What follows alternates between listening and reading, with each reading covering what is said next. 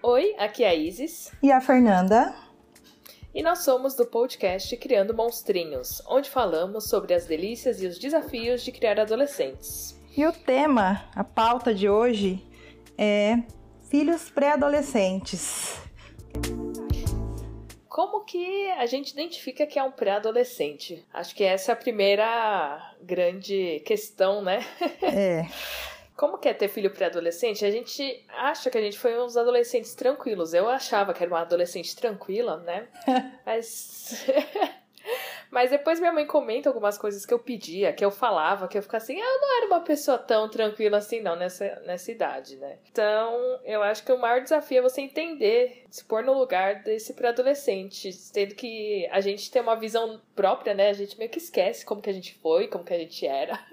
Eu tentei não esquecer, eu juro, me esforço. É um esforço que eu sempre faço quando eu vou chamar atenção para alguma coisa, é lembrar que eu, eu não fui uma adolescente fácil. Nunca achei uhum. que eu fui uma adolescente fácil. A minha adolescência ela também foi muito turbulenta, que aconteceram muitas coisas durante a minha adolescência. Mas eu lembro de embates assim com a minha mãe antes da minha mãe falecer e com meu irmão era tiro, porrada e bomba, entendeu? Quando eu virei adolescente de vez, né? Que foi quando a nossa mãe faleceu. E a gente teve ali que conviver com dois gênios extremamente fortes. Eu lembro que eu questionava minha mãe muitas coisas, assim. Eu era muito. E na escola, gente, eu fui uma, uma aluna terrível. Na verdade, até hoje eu tenho um pouco desses traços, mas assim, tô adulta, né? Então também não dá pra sair uhum. botando fogo no parquinho. Mas acho que a gente identifica que essa pré-adolescência tá chegando, que é aquela transição, né? Já não sou mais criança, não sou adolescente, algumas questões vão surgindo, não só na questão do corpo, é comportamental mesmo. Querer ter as suas vontades satisfeitas. E a gente Sim. sabe que não é assim, a vida não é assim, né? É complicado. E para mim, ainda tem a questão maior. Aqui é um menino, então, muita coisa uhum. que o Arthur passa, eu não faço nem ideia. É, você ainda tem, tipo, algumas coisas que você tá ali se identificando, né? Tipo, a questão da, sei lá, primeira menstruação, seios, N coisas, assim, hormonais de corpo, que para você é ok. Pra mim, aqui é... A gente tem um diálogo muito aberto, mas mesmo assim foi bem complicado. Essa parte de mudança de corpo, né? Algumas meninas se desenvolvem muito cedo. Fica a questão, né? A escola fala disso muito por cima. Dependendo da escola, nem tem aulas de educação sexual, né? Que a parte de educação sexual vem antes, tipo, falar das mudanças corporais. E aí a gente vai notando aquele crescimento rápido que acontece tanto para menino quanto para menina. Do nada cresce muito rápido. Menino ainda tem a parte de mudança de voz. É. Aí menina começa a crescer, a avantajar algumas partes do corpo, né? A mudança de voz é um negócio muito curioso, porque ela acontece muito rápido. Esses dias atrás aconteceu uma coisa muito engraçada. E eu saí, precisava pedir por alguma coisa Arthur fazer aqui em casa. E aí eu liguei pra ele, na hora que ele atendeu, sabe? Eu falei, quem é que tá falando? Aí eu falei, filho, ele, oi mãe, o que, que você quer? Que tá ficando com uma voz grossa, diferente. E ele veio assim, tipo, gente, essa voz é do Arthur. Aí um outro dia eu fui editar um áudio pra ele de um trabalho da escola, pra ajudar ele, e eu ficava ouvindo o áudio e falava, não, gente. Aí fiquei ouvindo áudios antigos que eu tenho no celular. Falei, gente, como é que isso aconteceu de um mês pro outro? A gente, quando convive no dia a dia, a gente não percebe essas mudanças. Percebe mais quando alguém fala, né? Nossa, o que, que aconteceu com ela? Por que, que tá tão diferente? Cresceu tal. Eu percebo, vai crescendo por conta de abraçar, né? Você vê que uhum. a cabeça vai mudando de lugar. E agora que a minha tá pra baixo? Que eu já, é. já sou menor. A Vivi ainda não chegou na minha altura, não sei se vai chegar, mas assim, eu fui percebendo isso, que ah, às vezes quer fazer umas brincadeiras, tipo, de te derrubar também. Aí você sente a força, né?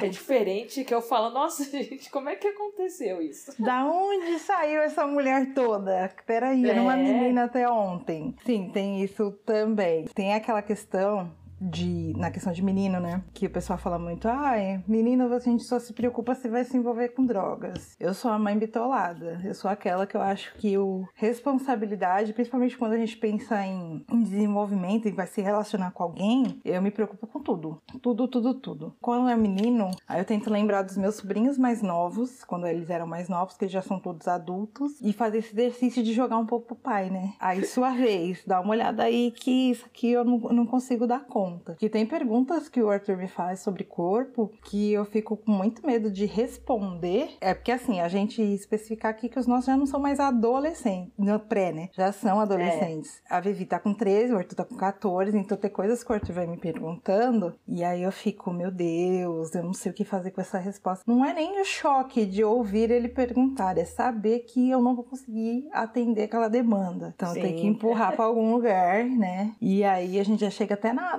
numa outra questão, né? Que é o lance da mãe solo e a mãe casada. Essas então, diferenças. Então, a diferença, sim. Minha mãe, ela sempre esteve presente na minha vida, né? Minha mãe foi casada, quer dizer, continua casada. Mas eu tinha babá quando eu era criança. Então, eu me apoiava muito na minha babá, porque ela ficava muito tempo dentro de casa. E, por exemplo, primeira menstruação, quem soube, a minha, né? Não foi minha mãe, foi a babá. Nossa! que ela ficava quase que 24 horas com a gente. É, minha mãe chegava do trabalho, é, não tinha esses papos tão próximos. E com a Vivi, eu já tenho esse papo mais próximo com ela e eu já sabia o que esperar, né? Nessa fase. Eu sempre quis ser muito amiga dela, tenho essa liberdade, tanto que a gente tem os nossos segredos, né? Que eu falo assim, ah, e tal coisa, não conta pra sua avó, porque senão ela vai brigar ou com você ou comigo, entendeu? Fatos, fatos reais. É, a minha relação com ela é muito de amizade também, mas assim, tem um limite, né? Eu também sei que tem coisas que ela não vai falar comigo, vai falar mais com as amigas mesmo. Mas eu sempre deixei o diálogo muito aberto. Todas as dúvidas dela, antes de ela entrar na pré-adolescência, por exemplo, ah, o que que era, como que faz um filho? Eu expliquei a, a parte fisiológica do negócio. Eu falei assim. Homem tem isso, mulher tem isso, junta e funciona, entendeu? Essa parte de ser mãe solo, eu falo que me deixou muito próxima dela, mas eu sei que não é a realidade de todo mundo. Porque tem mãe solo que trabalha fora ou que deixa com outras pessoas. Mas assim, na minha parte, por ser menina também, eu acho que tem essa diferença, né? Eu, me aproximei muito dela, sempre deixei muito aberto o diálogo para poder ter essa relação próxima. Todo mundo que vê como ela já tá grande e tal, e a gente foi mãe nova, né? Deve acontecer isso com você também. Oh. Acha que somos irmãos, né? Comigo tem, tem alguns também. agravantes.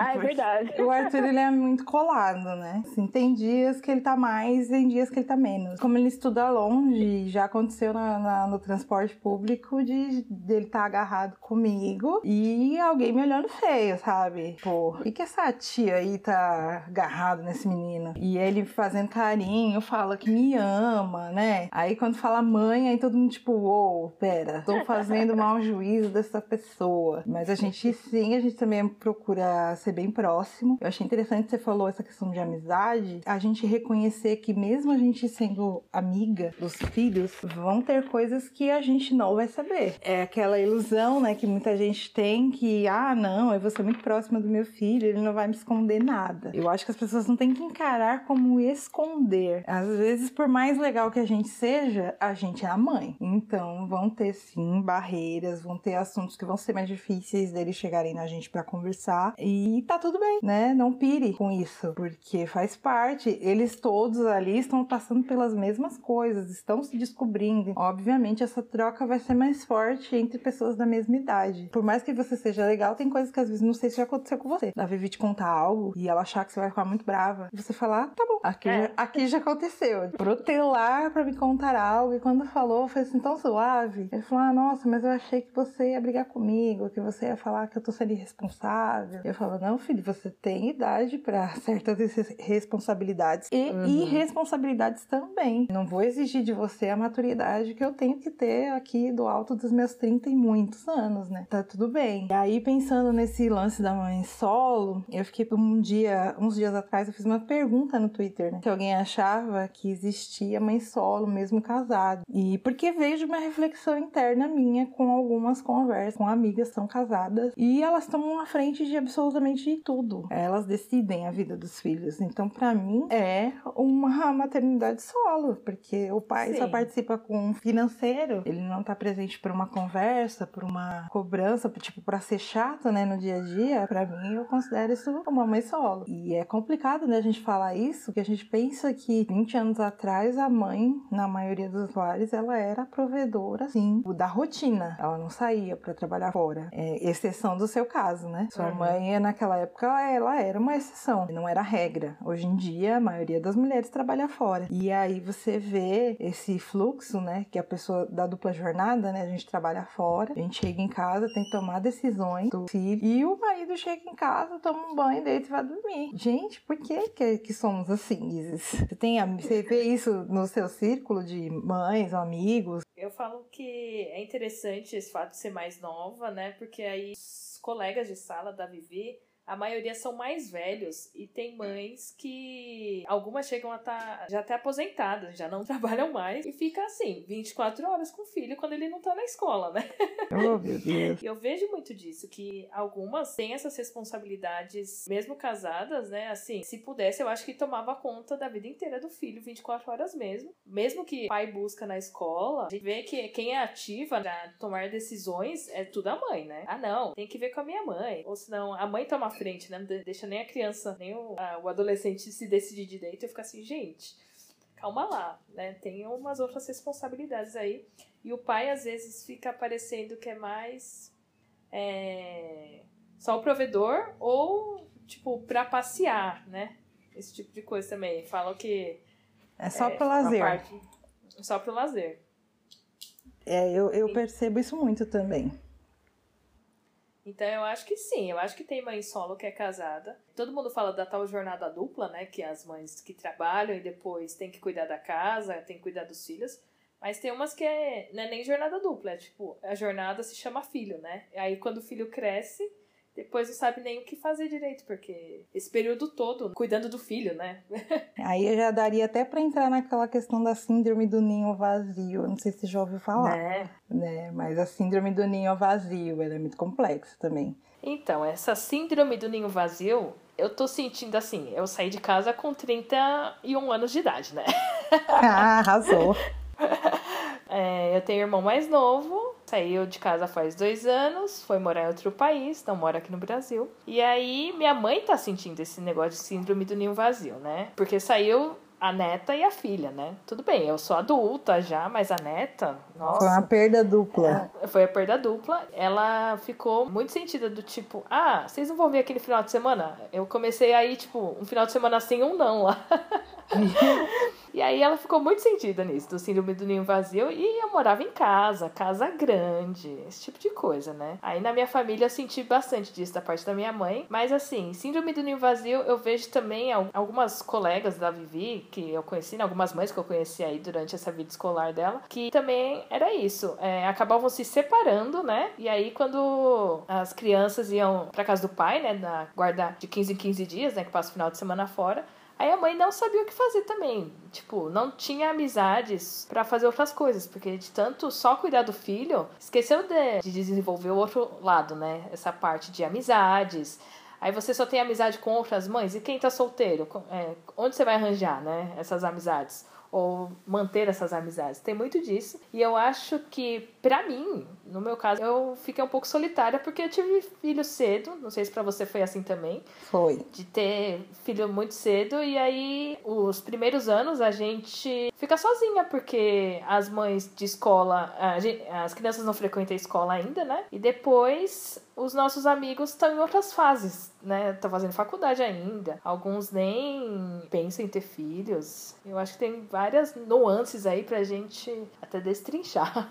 É, e pensa, eu tô falando dessa questão da síndrome do ninho vazio, porque eu andei refletindo sobre isso, que a, quando os filhos eles passam da infância para adolescência, a gente começa a cair naquela frase de um pagode 90 do que, que eu vou fazer com essa tal liberdade. Porque eles não precisam absolutamente da gente para tudo. Eles já podem ficar sozinhos a partir dos 12. E dessa importância das mães não esquecerem que são mulheres. Porque Sim. tem gente que acha que a partir do momento que a gente tem filho, virou a chave e a gente só é mãe. E não. Tem a mãe do Arthur, a mãe da Vivi, a Isis e a Fernanda. São Sim. coisas separadas, distintas, com necessidades distintas. É, comigo aconteceu um pouco diferente de você, porque eu fui mãe nova, mas não tanto. É, o Arthur nasceu, eu já tinha 21, mas eu já estava morando com o pai dele há quase dois anos quando ele nasceu. Meio que, como eu mudei de cidade, né? Todo mundo fala que eu fui a primeira a sair do,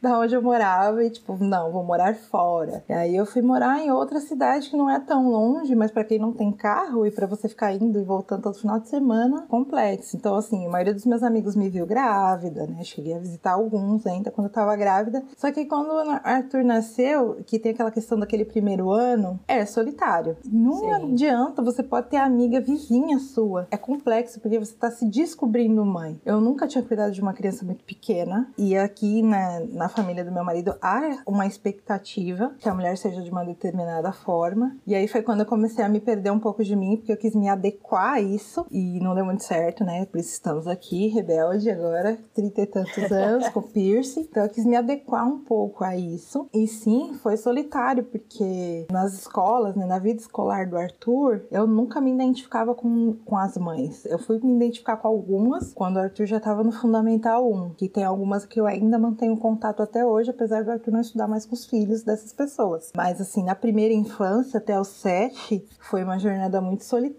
porque eu sempre tive muito convicto que eu não queria criar um serzinho independente. Ele ia ser independente, ele ia fazer as coisas dele, ele ia ter vontades que seriam frustradas, algumas não, até onde aquilo poderia acontecer ou não. E as mães eram muito super protetoras, e eu não me identificava Sim. com aquilo. Eu ainda falo, eu brinco aqui em casa que, graças a Deus, quando o Arthur era pequeno, não tinha grupo de WhatsApp de mães, que eu não ia sobreviver a nenhum, porque na, na reunião em si era um negócio insano, assim, eu ouvia coisas assim que eu tinha que falar, não, pera, posso falar uma coisa? Tipo, piolho. Tipo, ficava aquele bate-boca, aí vinha uma mãe de menina e falava, ah, mas piolho é coisa de menina. Aí lá ia eu levantar a Nossa. mão. Não, mas o Arthur já teve piolho, tá, gente? Porque as minhas sobrinhas têm piolho e elas pegam ele no colo e ele pega também. Quebrar esses estigmas de que, ah, isso é coisa só de menina, isso é coisa só de menino. E o Arthur, por uma, uma coincidência do destino, não sei, menor, ele se identificava muito mais com as meninas, porque ele nunca gostou muito dessas brincadeiras de lutinha, ele nunca foi Uhum. muito afim de pipa. Então, assim, ele acabava sentando com as meninas, conversando coisas de, da escola, mais nerdzinho, né, digamos assim. E ele gostava dessas meninas que gostavam do que não era convencional. Tipo, se a menina Uhum. gostasse de Pokémon, meu Deus, virava best friend ali na hora. Tipo, ah, ela, go ela não é fresca, ela não gosta só de Barbie. Não que ele não assistisse esses desenhos, mas ele achava muito interessante quando tinha uma menina que não se prendia naquilo que era pra menina. Então, assim, teve bastante meninos, amigos, mas também se aproximou de muitas meninas por essas diferenças. E aí vem a questão de pensar: se eu tivesse criado diferente, acho que hoje em dia eu estaria sofrendo muito mais. Eu acho que você também. Que a Vivi, às Sim. vezes, ela quer, tipo, por exemplo, dormir na casa de alguém. O que, que você vai fazer com aquela noite que você tem pra você se você nunca viu essa. nunca pensou nessa sua vida sem ela? A adolescência, ela traz sim a síndrome do ninho vazio pra muitas mulheres. Tipo, de não deixar os filhos fazerem algumas coisas porque elas não sabem como é que vai ser a vida delas sem a criança, sem o adolescente, né, já no caso. Você tá deixando o seu filho, não tá deixando, né, no caso, seu filho viver coisas pelo seu medo de tudo. Viver é perigoso, né? Ah, a gente vê casos de muitas mães, né, que acabam até sendo um relacionamento abusivo por conta disso, né, de querer segurar muito o filho dentro de casa, brigar com eles por coisas banais, né? Ah, vai ter horário certo pra voltar. Tudo bem, tudo tem limites, mas tem alguns que ultrapassam assim de uma forma, fica pensando, nossa, mas eu não tive isso. Eu tive muita liberdade na minha adolescência. Poder sair, eu saía bastante. Isso cria a parte responsável de você também, né? De avisar, de saber onde é que você tá. Na época, na nossa época, pelo menos, não tinha celular acessível pra todo mundo. Então tinha que ter essa base de confiança, né? E hoje em dia, com celular, você pode saber, até sem seu filho saber que você tá monitorando ele, né? Pois é, e, e assim, eu fico pensando. Uma vez eu falei isso pra uma amiga minha. Eu falei, meu, lembre-se que você teve 12 anos e você não tinha celular. E você saía. Como que era isso pra você? Como que você acha que a sua mãe ficava? E aí a- Né? ela travou. Eu falei, então, tem celular, dá para você mandar uma mensagem, não precisa pedir para ligar de meia e meia hora, né? Porque eu sou tida como a louca, a rebelde, porque o filho estuda longe de casa. Tu anda sozinho de condução e assim, tem, as minhas amigas têm três anos e elas ainda, muitas delas ainda não aceitam, a ficha não cai. Aí eu falo, gente, imagina se eu criasse diferente. Eu passei por um momento de que eu fiquei doente, assim, de não poder mesmo fazer. Se ele não soubesse se virar, ele ia perder o ano letivo, entendeu? Ah, esse ano, é, quando eu mudei aqui, né, que eu mudei no fim do ano passado, era para isso, né? A Vivi ia começar a independência dela. Só que aí veio a pandemia eu falei assim, é, deu uma travada aí nisso. Que eu falei pra ela, você pode ir, por exemplo, avisei na portaria, ela pode sair sozinha, ir na feira, ir no mercado, esse tipo de coisa. E minha mãe, ela sempre ficou fazendo esse tipo de comparação. Tanto quando eu era criança, minha mãe falava muito, ah, na sua idade eu fazia tal coisa, na sua idade eu, eu ia até a feira, andava na estrada sozinha, quis isso, que aquilo. E ela sempre bateu nessa tecla pra mim e pra Vivi. Só que pra mim, eu era mais bocuda e respondia, tá bom, então vou fazer e fazia. pra Vivi, a Vivi fala assim: não, vó, deixa eu ir até o mercado. Não, não pode, você não sabe atravessar a rua, você não sabe fazer isso, não sabe fazer aquilo. Aí a Vivi até falou pra mim: ah, a vovó fala que na idade dela ela fazia tal coisa, mas se eu for fazer, ela não deixa. é aquele negócio que a, avó é mãe duas vezes, né? Tipo, é pra você é, é uma coisa, mas pro neto, não, não, é diferente.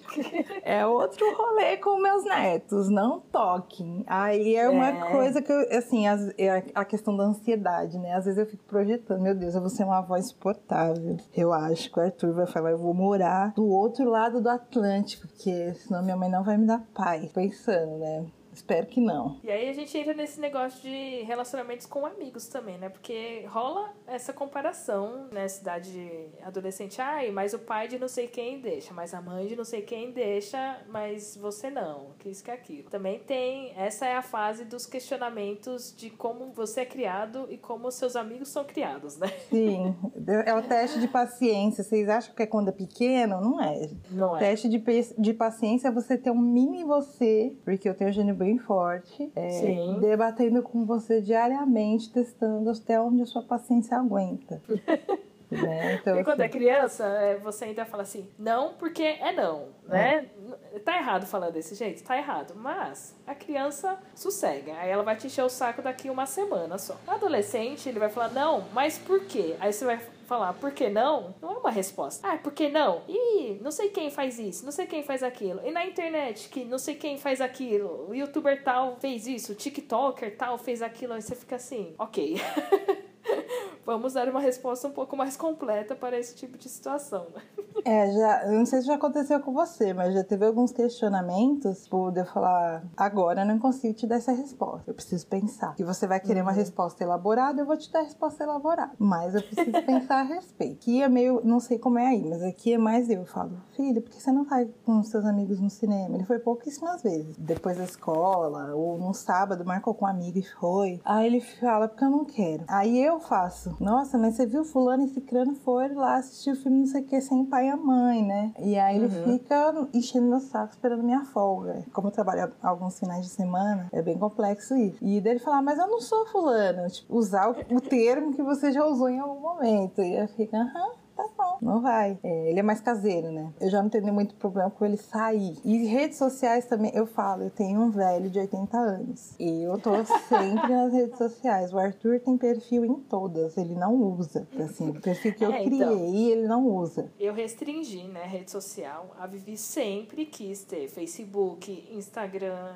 TikTok, essas coisas, desde, sei lá, uns 7, 8 anos. Ela teve o primeiro celular cedo para ter o WhatsApp, para ela poder falar. Inicialmente era para falar mais com o pai dela, né? Uhum. Pra eu não ter que ficar no meio, né? Aí eu falei assim: não, vou criar um WhatsApp para você, vou criar número essas E aí eu sempre falava que não, porque eu batia na tecla de que só podia ser a idade mínima, que era 13 anos, né? Que são 13 anos. Instagram mudou essa regra, eu não sabia que tinha mudado. Então a Vivi foi ter Instagram esse ano, quando ela fez 13 anos. No dia que ela fez 13 anos, ela fez o Instagram. A liberdade cantou, né? Para o Instagram. É. Eu, eu monitorava tudo. Eu acho que é importante, se você acha que você vai ter tempo para monitorar. É. Esse negócio de monitorar ficou assim, ah, ela fez perfil fechado, esse tipo de coisa. Mas assim, o Facebook foi uma fase que ela me infernizou, acho que uns dois anos, assim, uns oito anos. Eu falei, não vai ter Facebook. Eu falei assim, nem eu controlo o meu Facebook direito, você vai ter. Falei, é isso. Tanto eu falar não, eu era persistente também, né? No, tanto que ela era persistente em pedir, eu falava não. Aí ela desistiu. Aí hoje em dia não quer ter Facebook. Ela queria ter Twitter, só que aí o Twitter eu falei assim, não, Twitter não.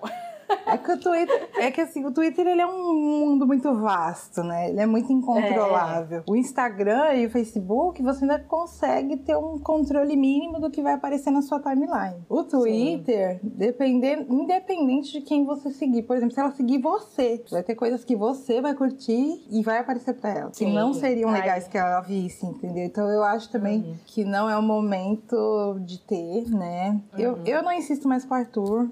A minha briga é mais com ele pra ele responder o WhatsApp, porque ele é péssimo. Ele é péssimo. ele demora semana para responder os amigos, assim, ele é. Nossa. É, então. A gente combinou, né? De só nós duas ter aquela notificação pop-up uhum. que aparece na tela. E aí já aconteceu de eu lembrar alguma coisa no meio da tarde, que ela estuda à tarde, e mandar uma mensagem pra ela, ó, oh, aconteceu tal coisa. E ela me responder na hora, aí eu respondo de volta, né? O que, que você tá mexendo no celular na aula? Olha o que aí a mãe ela... está ensinando para a criança. É, aí ela assim, não, é que eu tava fazendo uma pesquisa no celular. Eu falei, ó, oh, mas não pode, né? Acontece esse tipo de coisa. E na parte disso aí, voltando um pouquinho ao assunto, ela comentava que algumas, tinha algumas colegas de sala que saíam sozinhas pra ir no shopping. Eu falei, de jeito nenhum que eu vou te largar sozinha dentro de um shopping. Eu falei, tudo bem, eu ficava sozinha dentro do shopping, mas eu era com uns 15, 16 anos, assim, né? A minha mãe não me monitorava, mas a minha amiga, tinha uma amiga que o pai dela, ele ia levar e buscar, e ele conhecia todo o pessoal que a gente conhecia no shopping, ele sabia de todo mundo, porque ele ia buscar a gente. Misericórdia. Então, era, é, a parte segura. Aí ela começou a sair no shopping. Algumas mães, que eu já conheço há bastante tempo, como estuda sempre na mesma escola, falou: não, ó, eu vou junto, não vou ficar junto delas, né? Mas eu vou ficar vigiando de longe. Eu falei, então tudo bem. É. Aí eu deixo ir, né? Mas assim, é com umas ocasiões, só não é sempre também que vai pro shopping, porque 10 anos atrás, mais de 10 anos atrás, com 10 reais a gente conseguia fazer alguma coisa. Hoje, com 10 reais, você não faz nada, né? Você tem que dar no mínimo de 50 a 100 reais pra adolescente sair no shopping. Aí você fica assim, não, é muito caro.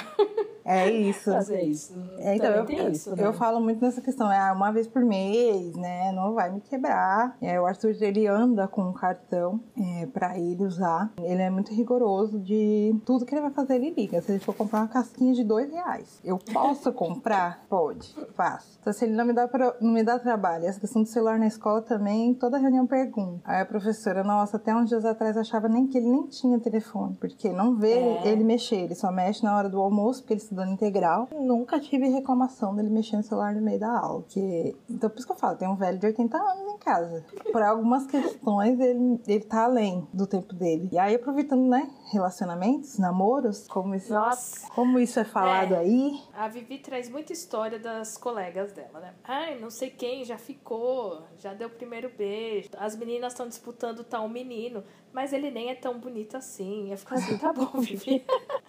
eu falo que essa chave de você virar namoro crush, eu não sei quando que ela acontece, porque pra ela não virou ainda, entendeu? Todo mundo que eu mostro, assim, ah, acho tal artista bonito, não sei o que. Nossa, mas ele é horroroso. que isso que é aquilo? Eu fico assim, poxa, você não acha ninguém bonito? Eu falei, você não tem crush em ninguém? Ela assim, ah, em algum outro, por exemplo, do, que ela gosta de K-pop. Eu falei, tá bom, vai. Não vou ficar insistindo nesse esse assunto. Ela ainda não virou essa chavinha, ter namorados, crushes.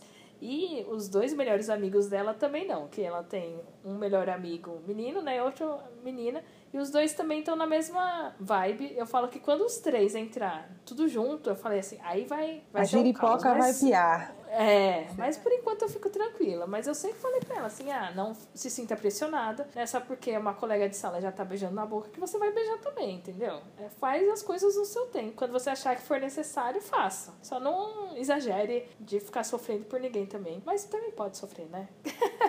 É, a, aqui é. tem. Eu também. Essa chavinha ela não virou. Sim, não que ele tá totalmente alheio, né? Tá com 14 anos, já viu muita coisa. Muitos amigos já namoraram, separaram, namoraram de novo, separaram. Assim, a gente tá nessa altura aí desde os 10 anos, assim, que ele vê os namoros, né? Começarem a terminarem. O Arthur, ele é daquele conselheiro. Né? O cara fala, ai, não sei o que, que eu vou dar pra minha namorada de um mês de namoro. Ou emocionado, né? O amigo emocionado. Aí ele fala, ai, leva ela pra comer no shopping. Aí fala, como assim comer? Toda mulher gosta de comer, comer coisa gostosa.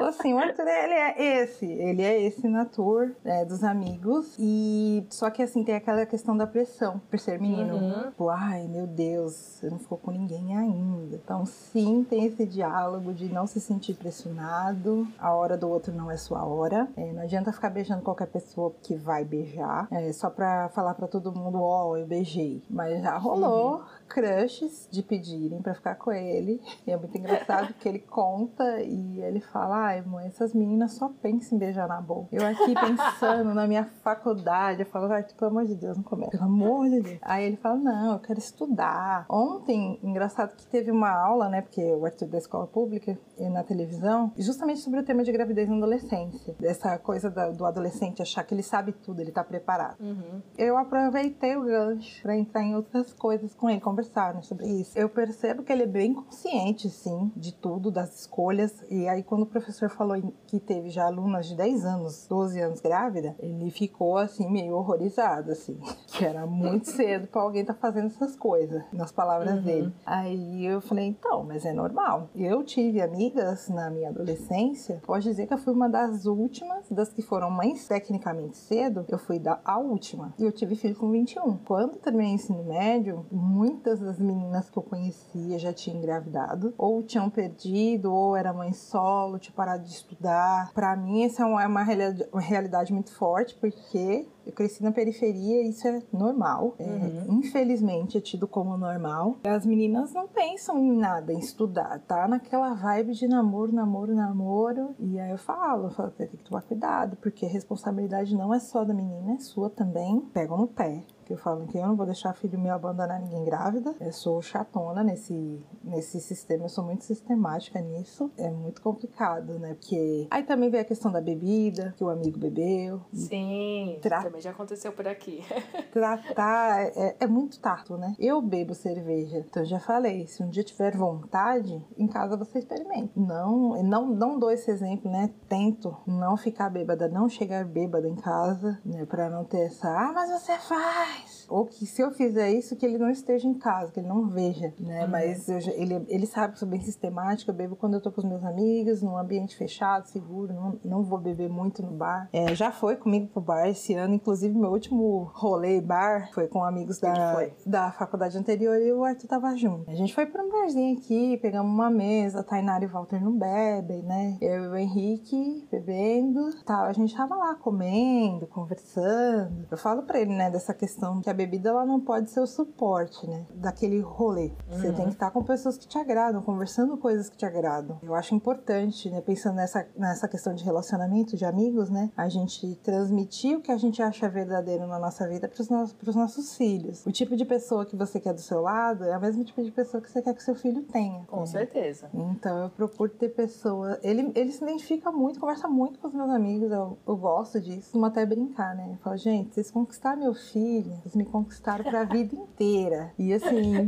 todas as pessoas que eu gosto, o Arthur gosta. Se tem alguma pessoa que eu tenho receio, o Arthur normalmente ele não vai com a cara também. Se eu percebo que isso reflete nas amizades dele bastante, na forma que ele se relaciona com outras pessoas. Sim.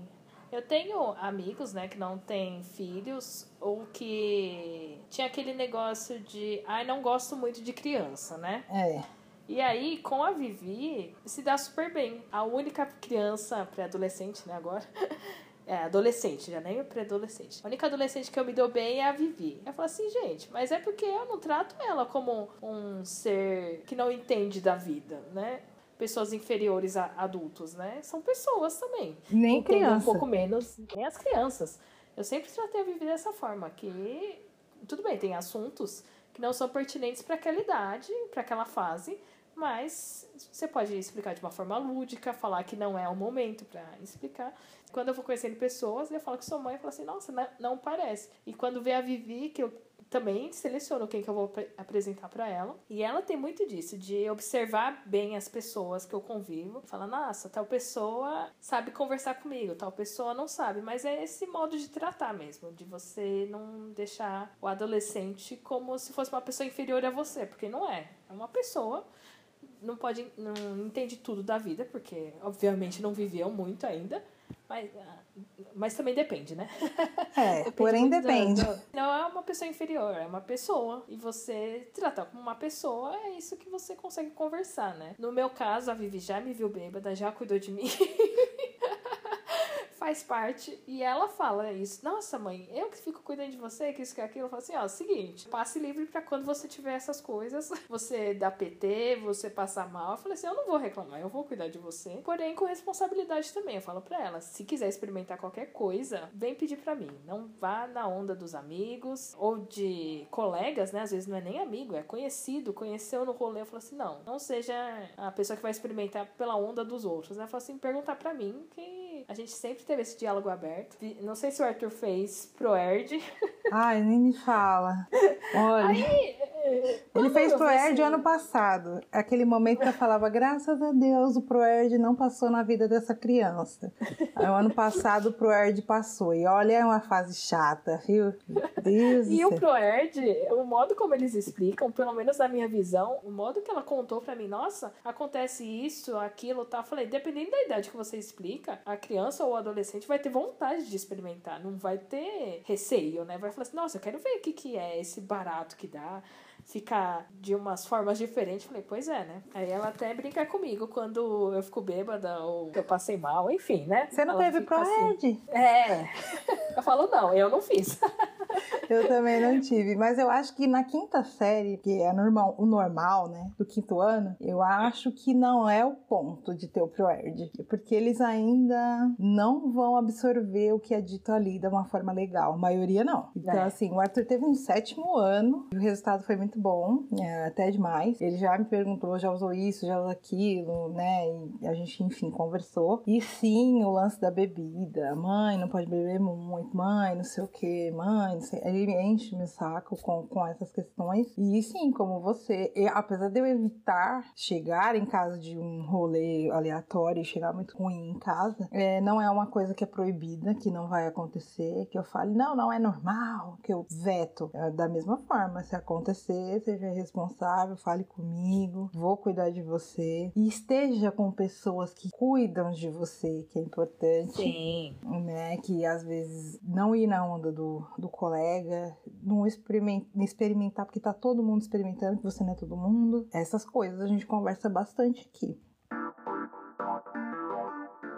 Então é a hora do monstruário. Pode Isso. começar, você. Minha indicação monstra de hoje. Vou indicar youtuber, vai. Tem alguns youtubers que eu acho que são pertinentes para você indicar para essa faixa etária de adolescente. Por exemplo, eu vou indicar Louis Pon, porque eu gosto muito dela. Ela traz umas vivências bem bacanas. LGBT, da carreira dela. E ela foi uma youtuber que eu indiquei pra Vivi quando ela tinha, sei lá, uns 9, 10 anos. E a Vivi assistiu e não gostou. Agora, né, do ano passado pra cá, de 12, 13 anos, eu indiquei de novo. Falei assim: ah, por que, você não assiste a Louie? Que a Louie, ela tem uma forma didática de falar, ela tem uma forma de apresentar as coisas bem bacanas, e aí ela gostou. E eu falei assim: às vezes não é o momento da criança, a mente não tá tão madura assim pra escutar alguns pontos de vista. E eu falo que o YouTube é bastante nessa percepção, né? Você tem que saber mais ou menos o tempo certo de indicar para as pessoas. E eu gosto da Louie que a, a Vivi assiste e eu também assisto separado. A gente assiste às vezes separados e depois comenta alguns assuntos. E você, qual a sua indicação monstra dessa vez? Então, a minha indicação monstra de hoje vai por um podcast que eu ouvi essa semana, né? Que a Shan Ravelli participa. E eu achei bem necessário quando ela fala sobre maternidade preta, né? Da questão do recorte, de que tem coisas que as pessoas brancas não pensam e os não brancos têm que pensar principalmente as pessoas negras. A questão do racismo está presente desde muito cedo, então ela dá algumas dicas muito interessantes que ela compartilha, né, a vida dela ali com os filhos. E hoje para mim fica a Shan Ravelli Instagram, arroba Chanravelli. E Verificada. verificadíssima, porque eu acho bem pertinente. A gente tá falando de maternidade, então falar dela assim nesse momento. E a questão dos conteúdos, eu concordo com você. Tem coisas que não é, naquele momento não cabe, mais pra frente vai caber até com a gente assim, né? Sugestões e parcerias, nosso e-mail é contato.criandomonstrinhos.gmail.com No Twitter e no Instagram, arroba PCMonstrinhos. Agora todas as redes atualizadas, já que começamos esse podcast, né? E toda segunda, um episódio monstro, às 20 horas. Um beijo, um grande abraço das mães monstras, Fernanda. E Isis. Até mais!